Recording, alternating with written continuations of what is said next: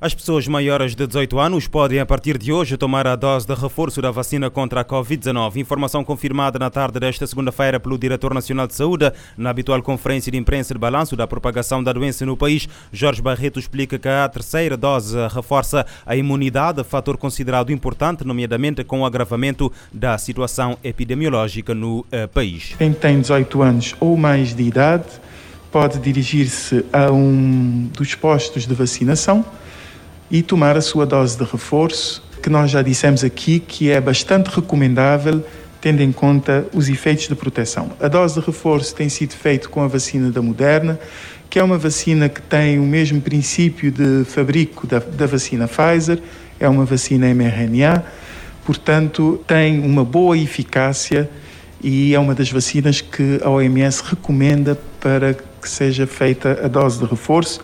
Os registros do Ministério da Saúde apontam que apenas 6.718 pessoas já tomaram a dose de reforço. Na outra frente, Jorge Barreto anuncia que cerca de 84% dos adultos já receberam a primeira dose de vacina e 71% com a segunda dose. Ainda há pessoas que estão por decidir se vão vacinar ou não.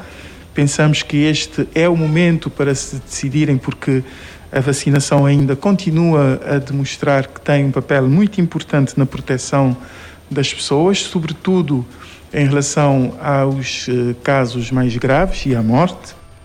Cabo Verde continua a registrar um aumento exponencial de novos casos de Covid-19. De acordo com a televisão pública, que cita foto oficial, mais de 80% das amostras enviadas ao Instituto Pasteur no Senegal confirmam a circulação da variante Omicron em Cabo Verde. Na conferência de imprensa desta segunda-feira, o diretor nacional de saúde, Jorge Barreto, disse que a situação piorou quando comparado com os últimos 14 dias. A taxa de incidência acumulada é de 810 por 100 mil habitantes. A taxa de transmissibilidade está em 2, 0,52. Significando que uh, cada pessoa infectada com, uh, com Covid, com, com SARS-CoV-2, com uma das suas variantes, né, está a infectar quase três pessoas. Ou seja, há de facto uma transmissão comunitária sustentada, sem dúvidas. Também, em termos de casos novos, houve um aumento cerca de oito vezes mais uh, em relação à semana do Natal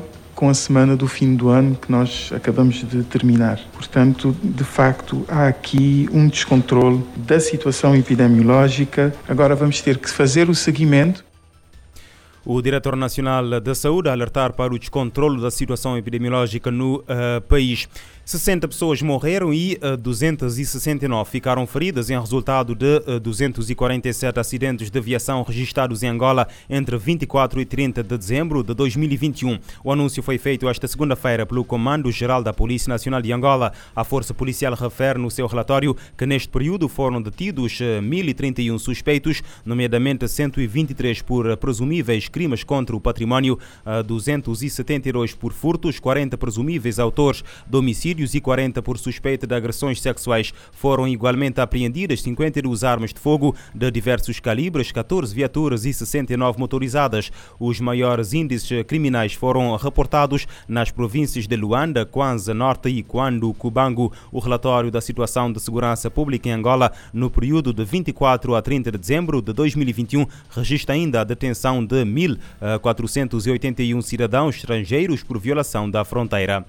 O número de mortos eh, e uh, desaparecidos em pequenas embarcações precárias utilizadas por migrantes que tentaram chegar à Espanha duplicou em 2020 para pelo menos 4.404 pessoas. Os dados são da organização não governamental Caminhando Fronteiras. Uh, este número é 103% mais elevado do que em 2020, quando a mesma organização estimou terem morrido 2.170 pessoas naquele, naquelas circunstâncias no ano mais mortífero desta fronteira entre a Europa e a África. Destas 4.404 pessoas, 4.016 morreram na Rota das Canárias, num total de 124 naufrágios. De acordo com a Caminhando Fronteiras, a situação foi acentuada pela crise diplomática entre Espanha e Marrocos durante o primeiro semestre do ano. Estes números são três vezes e meia superiores aos registros da Organização das Nações Unidas para as Migrações, que estima que as mortes nas rotas para a Espanha foram de 1.255 em 2021.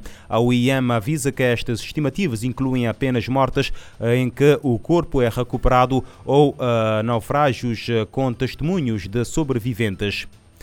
Um guatemalteco acusado de narcotráfico pelos Estados Unidos da América foi detido na segunda-feira pelas forças de segurança da Guatemala, a primeira detenção em 2022 após um número recorde de 57 pessoas presas nas mesmas circunstâncias no ano passado. De acordo com o Ministério Público da Guatemala, Rodolfo uh, Abimael é suspeito de pertencer a uma organização dedicada ao narcotráfico desde 2008, uh, responsável por importar grandes quantidades de cocaína para Guatemala para posteriormente introduzi-la nos Estados Unidos. O homem terá integrado a estrutura criminosa em 2012 e junho de 2020 como responsável pelo transporte e gestão de algumas atividades da organização criminosa. O narcotraficante está acusado dos crimes da associação ilícita para fabricar e distribuir 5 ou mais quilos de cocaína nos Estados Unidos, sendo o primeiro suspeito de, de tráfico de droga detido em 2022 para fins de extradição para o país norte-americano. Em 2021, a Guatemala Guatemala deteve 69 pessoas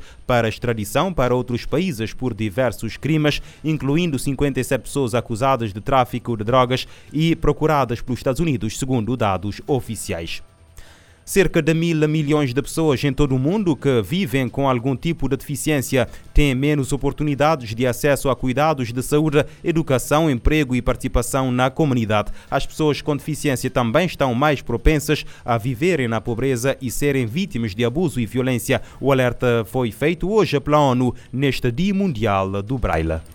Mesmo antes da pandemia, a vida com uma deficiência já era mais difícil para cerca de um bilhão de pessoas no mundo com maior dificuldade de acesso ao emprego, saúde e educação. Elas também têm mais chance de serem marginalizadas, negligenciadas e de viverem na pobreza, violência ou em comunidades afetadas por crises. O alerta das Nações Unidas para marcar o Dia Mundial do Braille neste 4 de janeiro. A ONU também destaca o impacto negativo da Covid-19 para quem é cego e tem outras deficiências.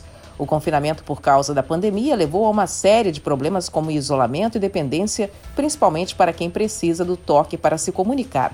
Durante a pandemia, ficou evidente a importância do material de informação em vários formatos, incluindo braille e recursos em áudio. As pessoas com deficiência também enfrentam maior risco de contaminação e não obtêm guias e informação sobre como se proteger e reduzir a doença. Com a Covid-19, não somente o mundo percebeu que precisa estar mais conectado, mas muitos governos também notaram a urgência de promover a inclusão digital para todas as pessoas.